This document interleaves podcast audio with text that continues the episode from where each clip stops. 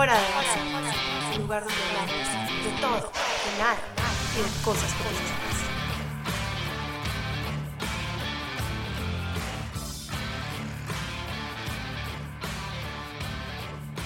Hola querida audiencia de Fuera de Base, hoy nos recibimos nuevamente con un episodio que nos tiene súper emocionadas, tenemos una invitada muy muy especial. Yo soy Elisa Londoño y yo soy Alessia Nava y en el día de hoy traje una amiga mía del colegio, pero de la vida, o sea, desde chiquitas y que no es solamente una excelente dentista y profesional, sino que también es youtuber, influencia y tiene toda una mezcla de ser odontólogo y youtuber. Esta es mi amiga Amanda Vicari que reside en Colombia. Bienvenida, Amanda. Hello, Alessia, Elisa, gracias por esta invitación, de verdad súper agradecida muy emocionada de ver cómo, cómo va este episodio y bueno, hablar un ratico y conversar con ustedes y con sus seguidores. Ay, no, qué felicidad. Chévere. Sí. Pero bueno, niñas, les explico. En el episodio de hoy va a ser un poquito distinto a todos, porque Nani no solo viene a contarnos de su carrera, de su vida como influencer, sino que también nos va a dar su opinión personal respecto a un tema que a todo el mundo le encanta, eh, sobre todo aquí fuera de base, y es dating. Pero en esta nos vamos a meter un poquito en qué características uno proyecta en la cual la otra persona que está contigo siente que tú te valoras o no te valoras. Amanda tiene una súper anécdota sobre esto y bueno, a través de comedia vamos a indagar un poquito más en ese tema. Pero empecemos primero con la entrevista de Nanik. Sí, Nani, bueno, cuéntanos un poquito quién eres, cómo llegaste a ser una micro, microinfluenciadora en odontología, que es, es tu profesión, eh, y además esto no es algo común, entonces cuéntanos un poquito sobre ese proceso. Bueno, eh, para los que no me conocen, mi nombre es Amanda Vicari, yo soy venezolana, por eso conozco a Lele desde que éramos chiquitas. Eh, estudiamos en el mismo colegio eh, yo decidí venirme a la Javeriana, a Bogotá, Colombia, a estudiar odontología y fue algo súper fuera de lo común porque mi papá era odontólogo también, era cirujano maxilofacial y él quería que yo estudiara en la central, quería que estudiara en la universidad, como decir, más reconocida en Venezuela. Entonces, yo apliqué casi que escondida de mis papás a la Javeriana porque ellos no querían que yo me viniera porque aparte tenemos el consultorio allá y todo eso, entonces lo más lógico era que yo me quedara en Venezuela. Y bueno, por cosas de la vida me metí en la página La Javeriana, apliqué a La Javeriana y quedé y yo le dije a mis papás como, bueno papás, les tengo una información que darles, quedé en La Javeriana y me quiero ir. Y mis papás como, bueno, está bien, este, todo pasa por algo, etc. Entonces, comenzando a estudiar en La Javeriana y en Bogotá, bueno, a mí siempre me ha gustado, siempre he tenido como una pasión y como, no sé, afinidad por lo creativo. Siempre he bailado ballet, me ha gustado actuar, me ha gustado cantar, bailar, de todo. Entonces, siempre me había visto YouTube desde chiquita y tenía como 10 años viendo YouTube. Yo casi no veía televisión, sino puro, puro YouTube y bueno, ahorita Netflix. Y viendo YouTube empecé a buscar cosas de odontología como del estilo que a mí me gustaba, o sea, muchos videos de lifestyle, de un día, un día en la universidad, cosas así, y vi que la mayoría de influencers odontólogos hacían videos como para los pacientes, o sea, como informativos, diciendo como por qué usar esto y no esto, etcétera. Y yo dije como, wow, no hay nada para un estudiante que realmente no sepa nada de cómo es la vida de un odontólogo, ni cómo es la universidad, ni cómo son las clínicas, y siempre mostrarlo como de un lado humano. Entonces, me acuerdo que yo le dije a mis papás como, mamá, papá, me abrí un canal de YouTube. Y mi mamá como que, ay, ¿qué vas a hacer? O sea, como que, ¿de qué vas a hablar?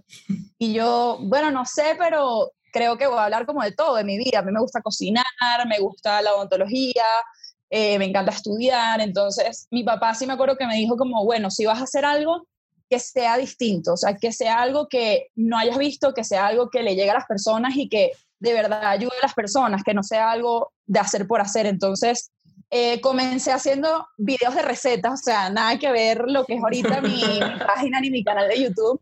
Eh, y me acuerdo que me dio muchísimo miedo montar el primer video, pero bueno, después fue evolucionando y vi, puse mi primer video de odontología y tuvo 50 mil views y cada día lo van viendo más y yo decía como que, wow, creo que aquí hay un nicho que en verdad no está para nada tomado. Claro. Y dije, creo que voy a empezar a hacer videos de esto, porque pues ya mil personas montan cosas de recetas, de, Sí. de mil cosas, pero de odontología realmente como mis videos no había visto nada y todo el mundo le encantó, tuve buenos reviews y bueno, así empezó esto, igual en Instagram. ¿Y hace cuánto Y- tiempo empezaste?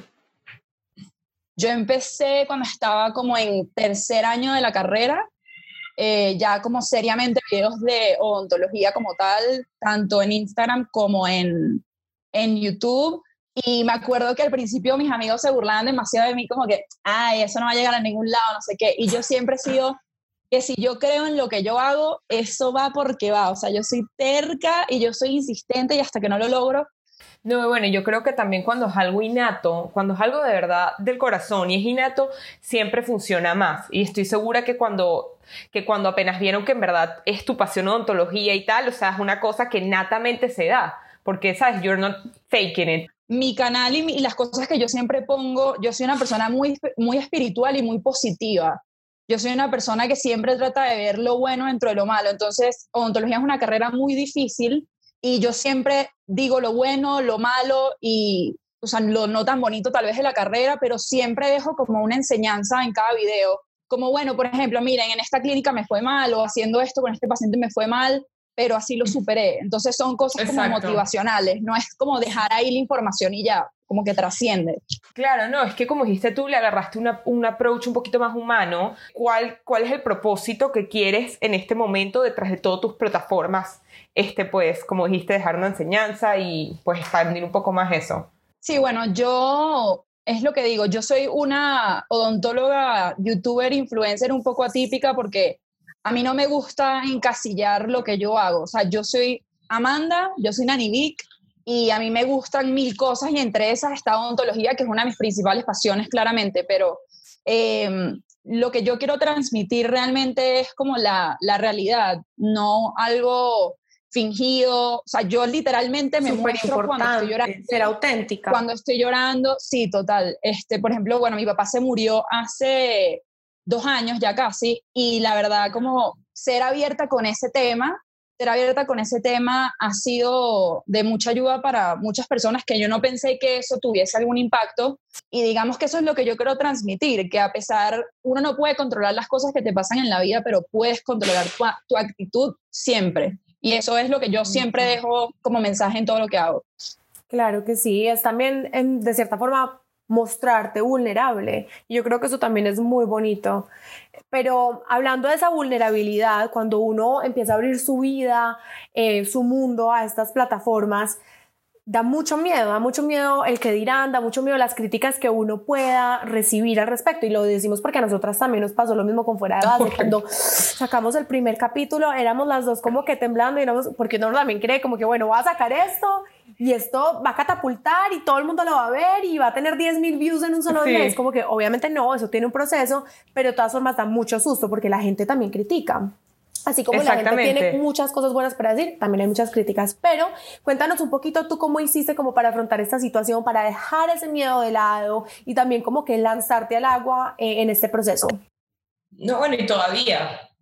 Sí, todavía. To- Bueno, ahorita les voy a contar algo que me pasó hace poco que es que es im- impresionante. Uno con esto va aprendiendo cada día y cada día te puede pasar algo buenísimo y de repente te llevas un encontronazo, o sea, te, te pegas contra una pared de algo que te pasó que te afecta demasiado, pero lo importante es cómo sales de eso. Pero realmente como yo lo que muestro no es, digamos, como el paso a paso de cómo se hace un procedimiento. O sea, yo siempre digo, en mi canal y en mi cuenta nunca van a encontrar eso. Para eso hay miles de cuentas de odontólogos que te van a decir cómo hacer una resina o cómo hacer esto. Yo soy más que todo mostrar mi vida y, y etcétera. Eh, y el otro día estaba haciendo, estaba haciendo unas entrevistas a odontólogos que se llaman Dent Views, que son entrevistas a dentistas de- desde otro punto de vista. Em, y hablamos como de lo mismo, de la, de la humanización de la odontología, cómo llegaron a estar donde están. Y estaba en una entrevista con un doctor y como cuatro personas de accounts falsos, o sea, de cuentas falsas, comenzaron a escribir comentarios sexuales inapropiados hacia mí, que algo que nunca me había pasado. En un live, En ¿no? En un live, sí, en, un live que además en vivo, que no lo puedes controlar con un doctor, o sea, es algo súper serio, porque por más que sea algo más casual, es una entrevista profesional. O sea, no, eran unas cosas súper inapropiadas que además yo no sabía qué hacer porque estaba en vivo, nunca me había pasado, el doctor estaba viendo los comentarios, yo también no quería quitar los comentarios porque la gente estaba haciendo preguntas interesantes, entonces yo mientras entrevistándolo a él, viendo los comentarios, o sea, me entraron como unas ganas de llorar de la rabia y la impotencia, y yo dije, nada, me tengo que tragar esto, me tengo que seguir mi entrevista porque esto es algo profesional y luego, eh, digamos, hablar del tema. Pero ya después cuando acabó la entrevista, que literalmente me puso a llorar de la impotencia, Em, dije, reflexioné y dije, sabes que yo, yo tengo que hablar de esto en mi cuenta, porque así como hablo de, las cosas buenas, tengo que hablar también de esto, porque sé que a personas también les debe pasar.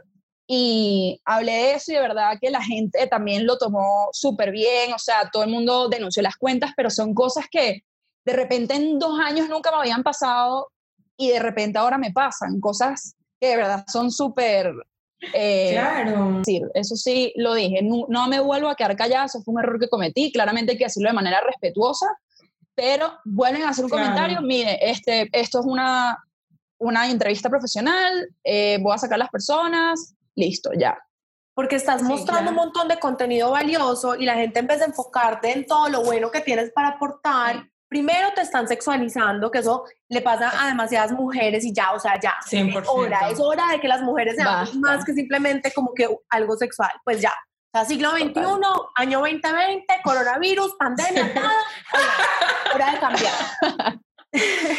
y segundo, que, también distraen a los demás que están tratando de, de aprender de ti, porque obviamente si uno está metido en un live, uno también está mirando los comentarios, entonces totalmente, pues, fuera de base, totalmente fuera de base. Fuera de base.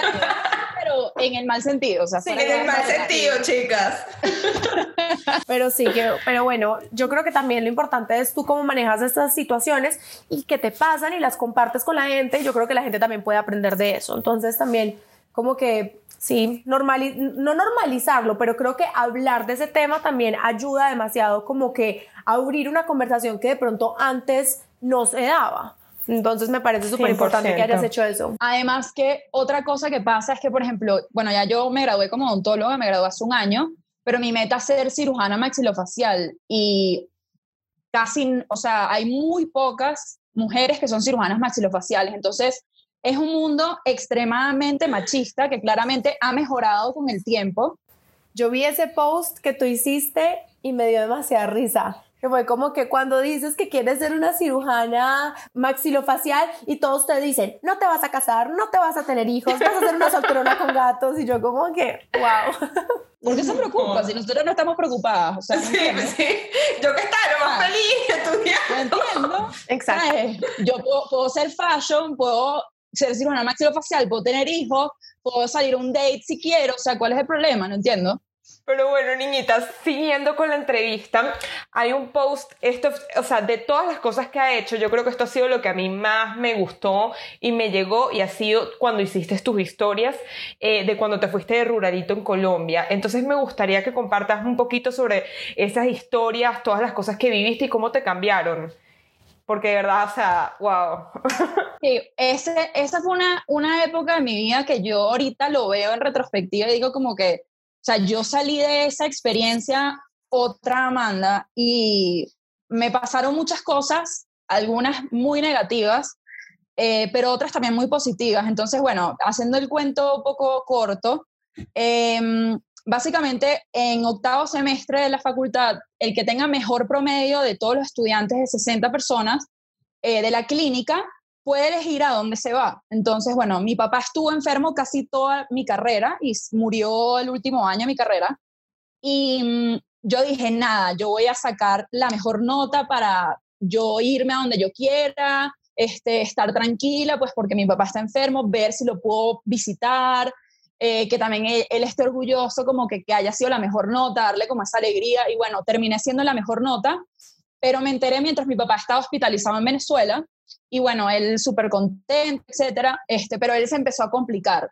Y bueno, yo me fui al ruralito, primero que nada, te mandan con alguien que ni conoces de pareja, o sea, una persona de tu semestre que no necesariamente es tu amigo, que no conoces, a vivir en casa de una persona X que puede vivir con cinco personas en hacinamiento, en un cuarto, o sea, la experiencia es muy heavy. Eh, en un estado, un departamento, como dicen acá, que tú no conoces, sin gente que tú conozcas. Y bueno, yo pasé, yo atendía aproximadamente 25 pacientes al día. O sea, estamos hablando de un paciente cada 20 minutos, un paciente cada 20 minutos. Y bueno, uno que está acostumbrado a trabajar con excelencia y, ¿sabes? Como tener todo lo mejor, pasar de eso a de repente estar un poco más limitado. A tenerte que poner este, creativo. A, sí, a, tener que ponerte creativo y además, o sea, no saben, la doctora que era la jefa del servicio de odontología era amargadísima, o sea, me tenía hecha la vida imposible. Además, yo con todo este tema, teniendo 25 pacientes de golpe, cuando había pasado de solo atender dos pacientes en un semestre, o sea, 25 al día, y bueno, la doctora era súper bueno, era de lo peor, vamos a decirlo de esa manera. Y casi que me hacía la vida imposible y bueno, mi papá lo hospitalizaron como dos veces durante mi estadía allá. Y bueno, yo me acuerdo que como yo estaba, o sea, no era muy amiga de la persona que estaba conmigo, que se fue conmigo al rural, al ruralito, eh, yo literal, cuando me bañaba, o sea, esto es lo peor, literal, yo cuento esto y me, me, ahorita me río, pero antes no yo me metía en la ducha, no había ducha tipo, o sea, agua caliente ni nada, claramente era agua fría y era el chorro que es así como, o sea, no tiene como, pues el chorro completo. recuerdo que yo para calentar el agua, yo me compré un tobo y un calentador que se usa en odontología, que es para calentar el agua, y yo me compré como tres de esos, los ponía a calentar, agarraba una poncherita y cuando me caía el agua, yo lloraba porque mi, la compañera estaba afuera para que no me escuchara llorando. Yo cuando me echaba el agua lloraba, porque, o sea, yo decía como que qué pena esta niña pensará que yo soy una loca, o sea, no sé, no sé. Este, Fingían demencia las dos. Literal. Y no nos soportábamos hasta que un día yo la senté y le dije, mira, o sea, todo es demasiado mal acá para que además tú y yo, que somos el único apoyo que tenemos, porque no, tú no tienes a más nadie aquí, yo tampoco, nos odiemos. O sea, eso es lo que menos necesitamos. Claro. Y ella, y ella me dijo, yo como, bueno, dime ya lo que no te gusta de mí. Y yo te digo lo que no me gusta de ti y cómo lo podemos cambiar. Ya, sí, derecho, claro y raspado. y me bueno, tú, ta, ta, ta, Sí, sí, sí. y literalmente, niñas, les digo que desde el día siguiente, ella y yo nos volvimos, o sea, hasta ahora ella es mi hermana porque pasamos por cosas que nadie. Pero bueno, este, en el tema de los pacientes, era increíble porque como yo soy tan apasionada por la odontología, yo siempre le explico todo a mis pacientes y hablo con ellos. Y habían personas que nunca habían ido al odontólogo y que iban y se atendían conmigo. Y eran señores que pedían que sí, tres, tres citas al día, porque, o sea, era como que nadie nunca les había explicado nada, nadie nunca había hablado con ellos. Atendí huérfanos, que de verdad me, me afectó full, porque, bueno, yo odio a los niños, eso es algo que todo el mundo sabe. No me gustan, pero me va bien con ellos, no sé por qué, creo que me respetan. Pero bueno, atendí muchos niños que eran huérfanos o estaban en fundaciones y eran un amor, o sea, eran los mejores pacientes, más que los adultos. Eh, me tocó atender un señor que tenía cáncer eh, oral, este, cáncer de lengua, súper fuerte, este, y son, son situaciones que te, que te hacen apreciar. Yo todos los días me acostaba y literalmente, a pesar de que mi papá estaba muy enfermo, decía, wow, o sea, esta gente que no tiene nada, que además, o sea, un señor con cáncer que no se puede ni hacer quimioterapia, yo siempre le escribía a mi papá y le decía como, papá, o sea, de verdad, somos demasiado afortunados, siempre dentro de lo malo puedes encontrar alguna bendición, algo bueno, y eso fue algo que a mí de verdad me cambió. Y bueno, llegué y como al mes se murió mi papá, y bueno, ese semestre fue súper fuerte, yo no retiré semestre, terminé mi carrera, nunca perdí semestre ni nada, pero de verdad que esa, esa experiencia en general, o sea, desde los pacientes y lo de mi papá me cambió para toda la vida, pero creo que me cambió para bien. O sea, maduré como 10 años, una cosa así. Mierda. Wow, Amanda. Demasiado fuerte esa historia, pero yo creo que lo importante de esto y la moraleja aquí es realmente como que aprender a ver dentro del, de las circunstancias de pronto no tan buenas lo positivo.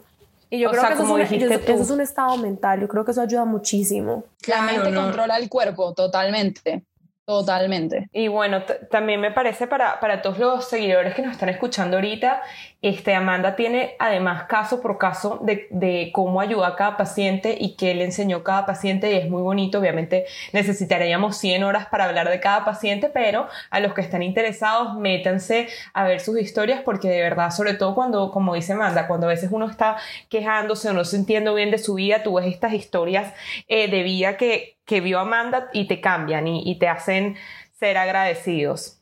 Pero bueno, niñitas. Sí. Bueno, y un tema que nos tiene súper emocionadas para discutir contigo, ya alejándonos un poco de, del tema de la odontología y enfocándonos más hacia como una de, tus, de las características de tu personalidad, es la seguridad en, que tú tienes en ti misma o la seguridad pues en uno mismo, ¿no? Entonces, ¿crees que esta es una característica súper importante para las relaciones amorosas? empecemos un poquito como ese debate. Pues bueno, gracias por ese halago. Este, yo creo que la seguridad en sí mismo, si no es la característica más importante que tiene que tener una persona, de las más importantes, y no solo para relaciones amorosas, sino para la vida, o sea, para relaciones, para amistades, para, para el trabajo, para todo, porque si uno actúa desde la seguridad, eh, lo más probable es que aciertes o atines, digamos, a lo que tú quieres llegar y la gente lo va a ver así también sin tú tener que explicarlo, o sea, es algo como este es como un aura que alguien sí, o sea, tú obviamente, digamos la seguridad no a veces se confunde mucho con ser creído, pero no es no no es lo mismo para nada.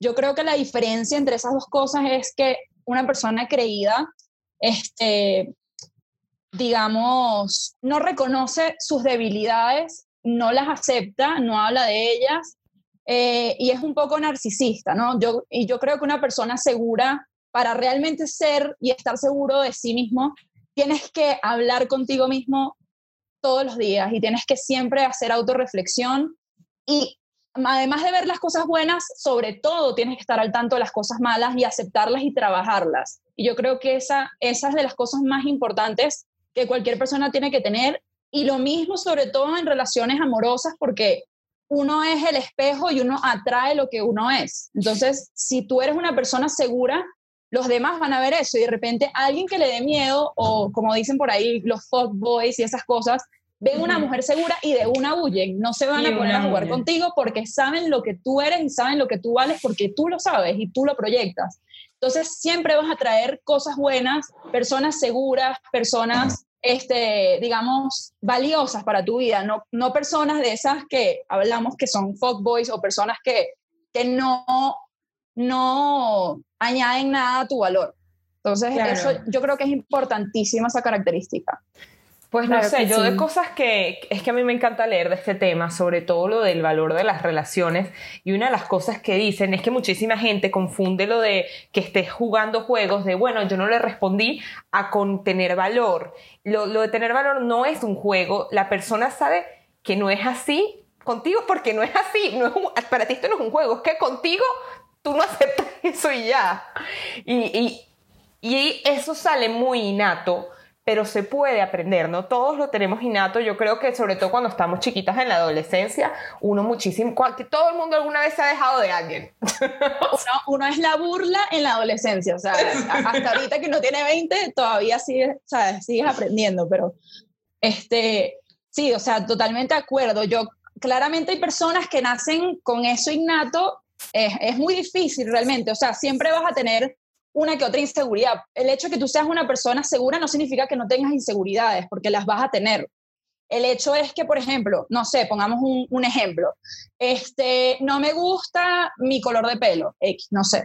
Y todo el día lo estás diciendo y eso es lo que resaltas y eso es lo que dices, eso es lo que proyectas. Entonces, una cosa es tener una inseguridad y una cosa es que esa inseguridad se vuelva quien tú eres o sea, por ejemplo, no sé, a mí mi nariz no es mi cosa favorita de mi cuerpo, por ejemplo, pero yo no estoy todo, todo el día diciendo, ay, no, qué en esa foto porque es que la nariz, ay, no, es que, ay, sí, es que mejor me pongo este lado porque la nariz, ay, no, es que, entonces ya cuando uno empieza con esas, a, a, a, digamos, perpetuar esas inseguridades en las conversaciones es cuando te vuelves inseguro, pero yo te puedo decir, mira, a mí no me gusta esto de mí, pero ¿qué pasa? Sí, lo acepto, sé que no me gusta, pero esa no es mi vida, esa no es mi esencia. O sea, tengo otras cosas de mí que son más valiosas que las cosas negativas que yo me veo en mí y que las voy trabajando mientras tanto, pero esto es mi valor. Exacto.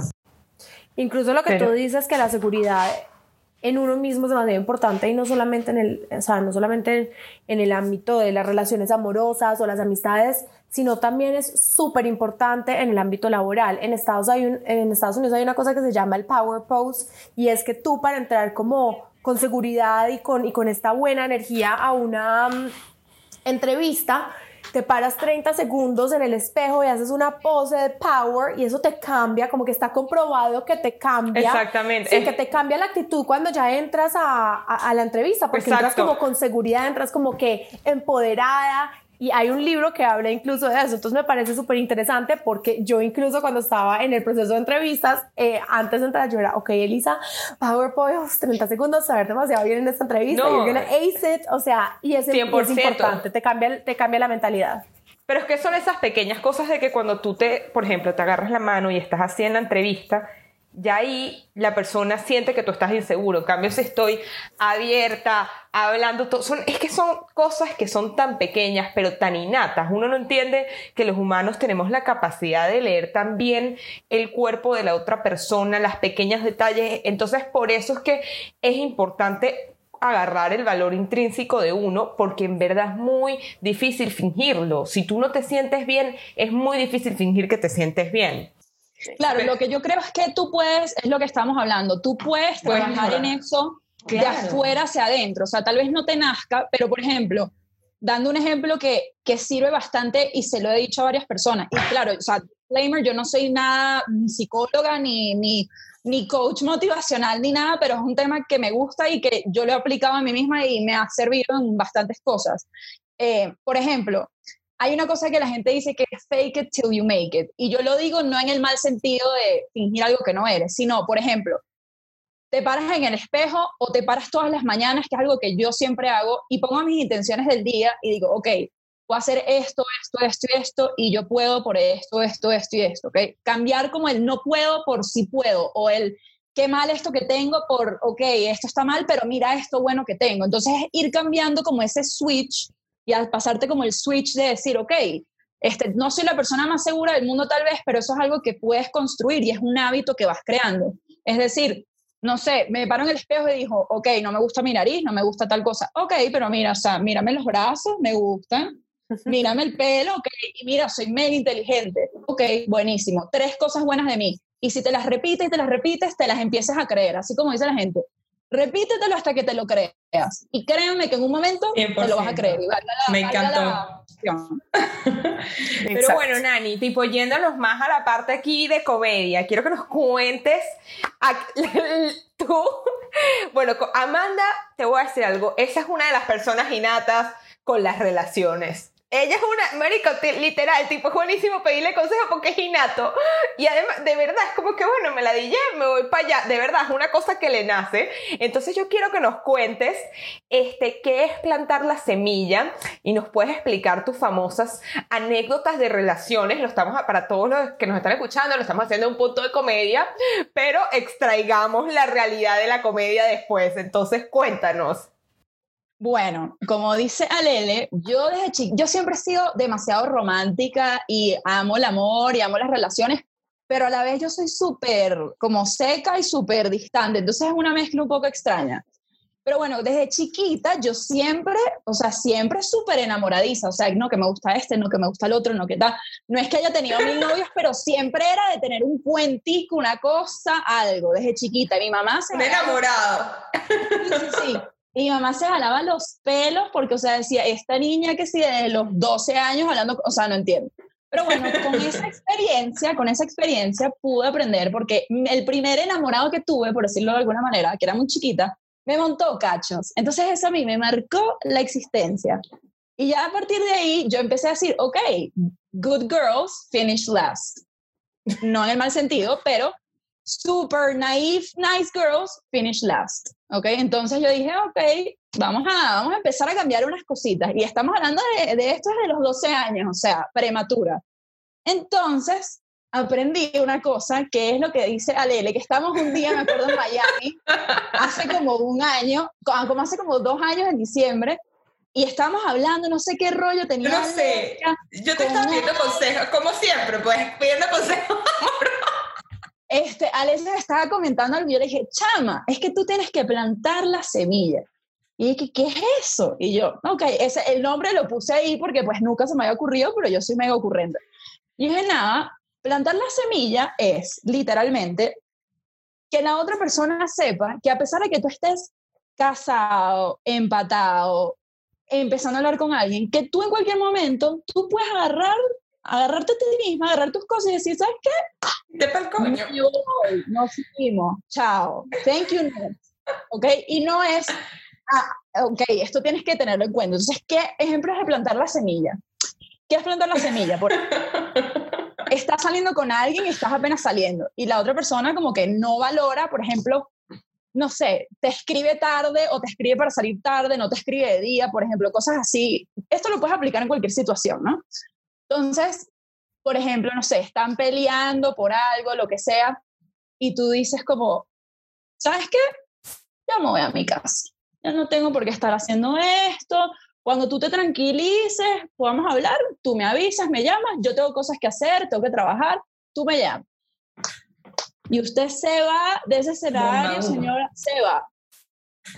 Y claro, ¿sabes? El hombre que está acostumbrado a que la mujer sea como que la que más pelea, la intensa, ¿sabes? Ve que uno le pone un parado, pero de, manera como vamos a, vamos a resolver esto, pero cuando tú te tranquilices, o sea, yo no me voy a calar estos gritos ni nada de eso. Exacto. Entonces, nada, tú te vas, la otra persona se tranquiliza y te dice, mira, vamos a hablar, dale, listo, dame un segundo que estoy haciendo una cosita, ya te llamo. Para Entonces, eso es plantar la semilla. El hecho de que tú estés empatado, que estés saliendo, no significa que ya todo esté dado, que ya todo esté ganado. Tú tienes que seguir conquistando a la persona y tú te tienes que dar tu puesto y darte tu valor. Y si algo no está haciendo como tú quieres, tienes que poner un límite. Y si ese límite no se respeta, pues te vas y listo. O sea, tú te extraes de esa situación, porque esa situación no va a cambiar, porque ya una vez que la persona, digamos, quiebra o, quebranta alguno de tus valores, alguno de tus límites, y tú se lo perdonas, ¿ok? Es muy difícil que esa persona pueda respetar ese límite a futuro. Entonces, es simplemente plantar la semilla, es que la otra persona sepa que tú te puedes ir en cualquier momento. No es un juego porque es literalmente este, querer resolver las cosas, es ser cariñoso, pero en cualquier momento que algo pase o algún problema se dé, tú darte tu puesto, extraerte de la situación y decir, mira, yo quiero resolver esto, pero así no, bajo estas condiciones no, y me voy y hablamos después, ya. Uno le enseña a las personas desde el principio cómo tratarlo a uno. Y la gente se tiene que mentalizar de eso, porque la persona que de pronto te grita desde el principio y tú como que no, pero es que así es, no, no, no, es que así no es, es que tú te dejaste. Y desde el principio uno le tiene que poner un tate quieto a todos esos comportamientos que de pronto a ti no te parecen chéveres o que de pronto no están alineados con lo que tú estás buscando en una pareja. Y si te das cuenta que definitivamente esa persona no va a cambiar ese patrón de comportamientos, pues entonces ahí sí lo que dices tú, thank you next. Exactamente, yo creo que viene también de lo de que siempre decimos de plantar la semilla, lo de que la persona sienta que te puedes ir, no porque sea una amenaza, no porque, no, sino porque es importante que la persona sepa que tú te valoras lo suficiente como y que tú nunca vas a dejar tu vida por nadie, que tú eres feliz sola y que si hay una falta de respeto, a ti no te importa, no importa si tú estás casada y él es el que hace el dinero y tú no, tú prefieres irte a vivir bajo el puente antes que calarte esa situación. Y eso es lo que le estás transmitiendo, estás transmitiendo tu valor la gente lo puede malinterpretar como que es crear inseguridad en el otro, porque hay gente que me dice como, bueno, pero, ajá, entonces que te vas que se arrumbiar. Y yo como, no, no, no, no, ya va, o sea, no malinterpreten lo de plantar la semilla, lo de plantar la semilla es que te vas a ir con otro, o sea, no, eso no es. Es de, por ejemplo, mira, este, no sé, sientes que alguien no te está dando tu puesto, mira, ¿sabes qué? Mis prioridades es estar bien yo conmigo misma. En este momento yo no me siento bien conmigo misma. Entonces, ¿sabes qué? Voy a salir con mis amigas, voy a ir a tomar un traguito, hablamos otro día pero no es que te vas a ir a agarrar a otro ni que te vas a exactamente. no es ni, ni viene de la venganza. exacto. No no no. lo que yo creo que también tenemos, no se puede confundir. que lo que yo creo que también tenemos que entender es que la pareja de uno o la persona con la que uno está empezando a salir debe ser tal vez la mejor parte de tu mundo, pero no tiene que ser tu mundo entero. y yo creo que ahí es donde se equivocan demasiado las personas. Yo por lo menos tuve una relación en cuatro o cinco años donde eh, la, pues, mi novio, en ese, en ese momento mi exnovio, pero en ese momento era mi novio, em, él quería hacer todo lo que yo hacía. Entonces yo me iba para para Estados Unidos y él, yo me voy contigo para Estados Unidos. Yo me voy para Francia y yo me voy contigo para Francia. Y tuvimos una relación muy bonita pero al final del día él me terminó sofocando porque yo no era la mejor parte de su mundo, sino que yo era su mundo entero. Yo me leía un libro y él empezaba a leerse el mismo mundo. O sea, por él tratar de entenderme a mí mejor, terminó sofocándome. Entonces, e, e, ese punto es demasiado importante porque nuestra pareja tiene que ser la mejor parte de nuestro mundo, sí, pero no nuestro mundo entero. Y eso es una gran, gran diferencia yo siempre digo, y o sea, la gente se ríe de mí porque la gente piensa que yo soy muy como rígida con esas cosas, pero hay, hay valores que uno no puede negociar. Y por ejemplo, para mí, Dios viene primero, esa es mi prioridad. Mi familia, claramente yo, ¿ok? Y mis cosas, mis pasiones, lo que a mí me hace ser yo, porque cuando tú dejas esas cosas a un lado, ya tú no eres tú. Y a veces eso, eso pasa mucho en las relaciones que el otro deja sus pasiones o lo que sea y la otra persona de repente se termina desenamorando de ti, tú dices, pero ¿por qué? Y es porque tú dejaste de ser tú, porque dejaste de hacer las cosas que te hacen a ti. Entonces yo digo, yo soy mi naranja completa, yo no necesito media naranja porque yo soy mi naranja enterita, con cáscara y todo. Pero yo sí necesito al, hielito para el jugo naranja, que ese es mi complemento perfecto. Pero yo soy mi naranja completa, yo no necesito que nadie me complemente a mí ni que nadie me termine de hacer a mí, porque yo misma soy lo que yo necesito, que yo quiero elegir a alguien que me pueda acompañar y que me invite a ser la mejor versión de mí misma, eso es una cosa. Pero que llegues a, digamos, llenar un vacío que yo tengo, ahí es cuando está el problema. 100%. Sí, yo estoy de acuerdo contigo en todo lo que acabas de decir. Acá en, en, Estados Unidos hay un dicho que es como, como si yo estaba bien antes de ti, voy a estar bien después de ti. Y yo creo que eso también lo tenemos que entender. Obviamente eso no quiere decir que una terminada no lo va, no, le va a doler muchísimo a uno. Obviamente uno va a estar enfusado. Pero uno de todas formas al final del día vuelve a sus raíces, vuelve a estar bien, vuelve con su familia, vuelve con sus amigos. Entonces, estar con una persona porque uno escoge estar con esa persona y no, no porque uno siente que uno tiene que estar con esa persona porque si no me va a morir. No, es escoger a esa persona en el día a día yo tengo novio, pues, o sea, no es que yo esté soltera porque de repente la gente dice como que, pero, ajá, sabes, muy bonito todo, pero yo tengo novio y siempre he sido de estar en relaciones, o sea, siempre he sido ese, ese tipo de persona, entonces creo que tengo como que algún insight de, de eso y llevo cinco años en, en esta relación con mi novio y bueno, de verdad nos ha ido muy bien porque él es muy igual a mí, o sea, él tiene sus cosas, tiene sus pasiones, él es muy apasionado, él estudia medicina, y los dos somos demasiado ocupados, entonces como que no hay tiempo para que nadie sofoque a nadie porque literalmente el poco tiempo que tenemos estamos para hablar, para echar broma, para comer, para lo que sea. Entonces, y por ejemplo, tenemos algún problema y él a, él a mí me ha plantado la semilla también, o sea, epa, ya, claro. Es que me perdí ese el respeto si no. Claro, entonces él planta la semilla y yo me quedo así como que, y que mira, ¿sabes qué? Tipo, yo no voy a, no voy a estar en esto, no vamos a pelear hoy, tú me avisas, yo me voy a mi casa que me quiero ver una serie de fútbol, no sé, no me quería ver y hablamos mañana. Y yo como que, ya o sea, yo como que, ok, espérate. Entonces eso te hace admirar, eso te hace admirar a la otra persona y decir como que, sabes, este no va a ser cualquier persona que me va a perdonar cualquier cosa que yo haga. O sea, es una persona que se valora a sí misma y por ende valora la relación. Entonces, creo que eso es un secreto top secret que compartimos aquí con ustedes, con los seguidores de Con los seguidores. Es que los seguidores de Fuera les, les encantan los consejos de amorosos. De relaciones. Eh, y yo quería leerles de relaciones, les encanta. Y bueno, yo quería leerles aquí una listica de un artículo que yo vi que es considerado más o menos las características que tiene una persona que se valora en relaciones. Y lo estoy diciendo para que todos los seguidores que piensan, conchale, siempre me van en relaciones, ¿qué puedo hacer? Bueno, ve, analiza si tú tienes estas características y si no, cómo puedes mejorar en ellas. Entonces se las leo y luego ustedes me dicen si están de acuerdo. Este, la, primera característica de una persona que se valora es que tienen una dignidad y un respeto, una sensación de dignidad y respeto sólida sobre ellos mismos. La segunda, son felices solos, solamente con ellos mismos son felices. Y luego tienen un, se dan un valor a ellos mismos en la parte física e íntima, o sea que para dar en sus relaciones íntimas se dan mucho valor.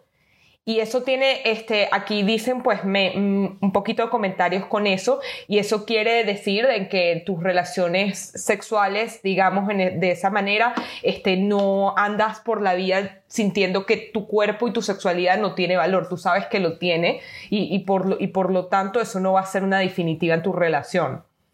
Otra cosa que dice es que tú le pones muchísimo valor a, tus, a tu vida social. Y la quinta dice que tienes, te das un nivel de importancia al hombre que está saliendo o la persona con la que estás saliendo, le das la misma importancia del tiempo que él, que él te preste. Y esto creo que puede ayudar muchísimo a la gente que está dating. O sea, esa persona te va a importar lo mismo que tú le importas a él. Eso quiere decir que tú no vas a obsesionarte con una persona que no te está dando el tiempo que, que, te mereces. Y dice que esa es una característica. Una persona que tiene su valor no va a andar persiguiendo a nadie. no va a mendigar en tiempo. Tú me das este poquito tiempo, ese es el tiempo que tú vas a recibir. Yo creo que también hay que hacer una, hay que diferenciar entre, entre mendigar atención y afecto y tiempo y lo que sea, y por ejemplo las mujeres que son determinadas, que es como que ese hombre, yo quiero estar con esa persona y que no les da miedo como como, no sé, the, the, the chase o the pursuit a la persona, ¿no? Porque yo creo que hay, o sea, hay una gran diferencia. Porque, por ejemplo, yo, y yo lo he hablado muchas veces, yo soy muy de que yo soy la presa, ¿no? A mí me gusta quedarme tranquilita y que a mí me echen los perros, que a mí me busquen, que a mí me inviten a salir. así soy yo, porque eso es lo que me funciona. Pero tengo entre mis mejores amigas, incluso mi hermana, que son como que decididas, son como que ese man que está ahí, va a ser mi novio. Y bueno, mi hermana con ese, con el que ella dijo va a ser mi novio, está casada hace tres años y exacto, no, se casó, se casó. Y después de cinco años de noviazgo se casaron. Y mi, una de mis mejores amigas también, como que con el que ella vio y dijo, este man me fascina, me encanta, quiero que sea mi novio, también ya llevan tres, cuatro años de relación. Entonces como que yo creo que hay una gran diferencia entre las mujeres decididas y, y mendigar afecto, amor, atención, todas estas cosas. Yo creo que cada quien tiene su estilo, pues, por ejemplo, yo soy, un, yo soy un buen mix, eh, yo sí soy muy con eso, o sea, soy muy directa cuando, digamos, ya entablé algún tipo de relación sentimental con la persona, mira, esto es lo que yo opino de esto, no opinas lo mismo, no esperas lo mismo que yo, no hay manera de resolverlo, ok, Exactamente. me voy. O sea, no, aquí no hay nada que yo pueda, digamos, que, que, que yo quiera, pues. Sí. Yo creo que también estas cosas que, que, dicen en internet se refieren sobre todo es a cuando, cuando una persona está saliendo con alguien y no está siendo eh, eh, recíproco. Recíproco. Este, obviamente hay una diferencia entre, entre bendigar y otra cosa es ir ir por algo y es una diferencia muy distinta. Uno puede decir, quiero salir con este niño, también mostrar atención porque es importante siempre que ambos se muestren atención, pero en el, sí hay casos de niñas que, niñas y niños que no, no se dan cuenta que la otra persona no los está tomando por, por en serio y que una persona de valor se da rápidamente cuenta, ok, esta persona no, no me está haciendo recíproca. Y yo creo que eso es lo, lo más importante y digamos que estas cosas que mencioné no son ni blancos ni negros, no son perfectamente tiene que ser así, no, pero pueden ser algunos indicativos si tú sientes que a ti personalmente estás en esa situación ahorita y necesitas más o menos darte cuenta si estás cometiendo estas cosas. Me parece bien. Me parece que, que, que, ya habiendo dicho esa distinción, no, es que es importante porque entonces imagínate nosotros hablando aquí y una mujer que es súper decisiva, que le encanta llevar así como que, como el control, lo que sea, y nosotras hablando de eso, ya como así, pero entonces que me están diciendo que lo que yo estoy haciendo está mal, y es como que no, no, no, no, hay que aclarar porque... No importa si exactamente. estilo, mientras haya reciprocidad, tú eres intensa y la otra persona es intensa demostrando cariño, no importa mientras haya reciprocidad, pero cuando es lo que dice Alesia, no hay esa digamos, devolución o reciprocidad de lo que tú estás haciendo, pues ahí tienes que parar un momentico y decir como ya va, eh, ¿cuál es la situación? Exactamente, ¿cuál es la situación? Exactamente.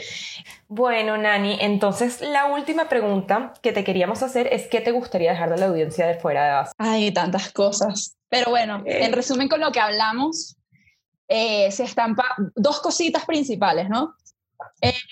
Si están pasando por una situación difícil, si este año ha sido difícil para ustedes, sobre todo con la pandemia o por alguna razón familiar o amorosa lo que sea, quiero que sepan que siempre, aunque uno no pueda cambiar la situación, uno tiene que aceptar que no puede controlar las cosas, algunas cosas se salen de tu, de tu control y que lo único que puedes controlar es lo que está aquí, lo que está en tu mente. Y puedes controlar cómo cambias tu actitud, puedes cambiar tu actitud hacia la vida, hacia la situación y sacarle lo bueno a lo malo, así creas que no hay. Siéntate y haz una lista de por lo menos tres cosas buenas que te pasaron en ese día o en esa semana o en ese año y miren, respirar, tener una casa, tener un techo, tener familia, tener comida. O sea, ya ahí les, les conté cinco.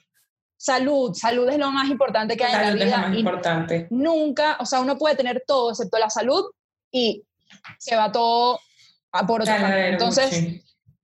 Total. Aprecien lo que tienen y sean agradecidos. Una, una, una mente y un corazón agradecido, de verdad que te cambia cómo ves la vida y cómo, cómo vas por la vida. Y otra cosa, eh, valórense, dense su puesto, eh, apreciense, quiéranse. Es algo fácil de decir, es difícil de hacer, pero son así como uno tiene un hábito de estudio o un hábito alimenticio o una dieta que uno quiera seguir o lo que sea, uno puede construir ese mismo hábito para ser seguro y, quererse a sí mismo. Y es algo que tienes que trabajar todos los días, eh, repetirte las cosas buenas que tienes, aceptar las cosas malas que tienes o las, las debilidades que tienes y trabajar en ellas, no quedarte ahí y fake it till you make it, repítete las cosas hasta que te las creas y en un momento te las vas a creer y lo vas a poder proyectar.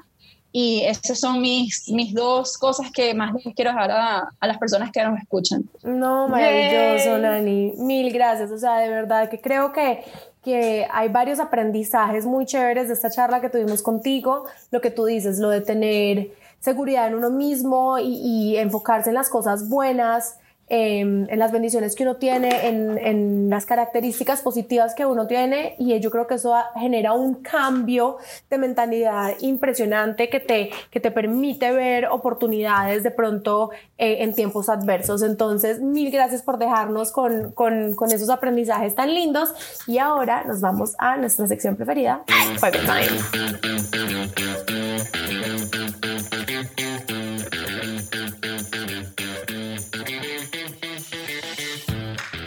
Tan, chicos y chicas, bienvenidos otra vez a mi sección favorita que es Fuego Time. Y hoy vamos a repetir uno de mis juegos preferidos porque es demasiado bueno y es perdonable o imperdonable. Entonces, Amanda, yo te voy a hacer una pregunta y tú me vas a decir si es perdonable o imperdonable. Este, unas te lo voy a decir yo, otras te la va a decir Eli.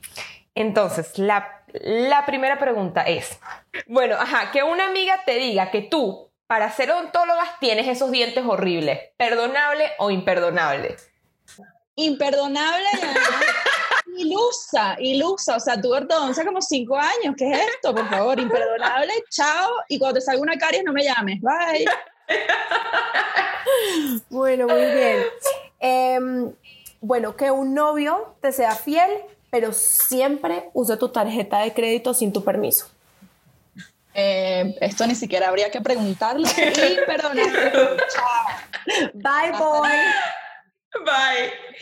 Que tu, ok, que tu jefa te invite a una cena y luego te, te obligue a comer perro. Pues sirvan perro, se come perro y es tu jefa. perro mascota, perro de mascota. Perro mascota. Hoy vamos a comer carne de perro. si hay algo que a mí me afecta en la vida, o sea, yo quiero más a los animales que a las personas, así que imperdonable. Porque si no perdono nada, o sea, solo como perro si es hot dog. Exacto. Bueno, continuemos. Que te digan una mentira para hacerte sentir mejor. Perdonable. Perdonable. Depende de la mentira. Sí. Sí. Ok, que la persona con la que estés saliendo no sepa dar besos, pero tenga unas características muy buenas. ¿Perdonable o imperdonable? Perdonable solo si después de varias veces de haberlo intentado, de repente hacer como que, ¿sabes? Unos make-out sessions para tratar de enseñar. Entonces, es perdonable, es perdonable solo si mejora, si no, imperdonable. Pues. Ok. Ok, ¿qué tal que tu familia se vaya de viaje y no te invite? ¿Perdonable o imperdonable? Imperdonable, o sea, por favor. Bueno, Nani, mil gracias. Creo que fue una hora supremamente divertida. Aprendimos muchísimo. Nos encantó conocerte más a fondo. Gracias de verdad por aceptar esta invitación afuera de base. No, imagínense ustedes por tenerme aquí, de verdad, todo un honor. Me encanta lo que están haciendo y bueno, espero que, que estos consejos, algo se le quede a alguien que nos está escuchando y que, y que les sirva. Y me encantó hablar con ustedes este ratico, sobre todo en estos tiempos de cuarentena. Así que muchísimas gracias por la invitación, de verdad. Gracias, gracias a ti amiga, pero este, antes que nos vayamos para que dejes tu Instagram para que la gente te pueda seguir. Ah, bueno, es arroba nannybigbed, es un poco, un poco difícil, pero Nani, como me dicen a mí, Vic de Vicari, que es mi apellido, y Bed de cama, pero no es por cama, sino por Bedetti, que es mi segundo apellido. arroba nannybigbed. Buenísimo. Y mi canal de YouTube, mi canal de YouTube es Amanda Vicari, me buscan por mi nombre normal y ahí ven mis videos. Perfecto, Amanda, muchísimas gracias y muchísimas gracias a todos los seguidores de Fuera Base. Este fue otro capítulo, este ya no sé ni por qué número vamos, pero muchísimas gracias. Síganos en las redes y síganos en YouTube. Cuéntenos si les gustó este nuevo este formato de video. Y bueno, gracias. Le mandamos un besito. Bye. Hasta luego.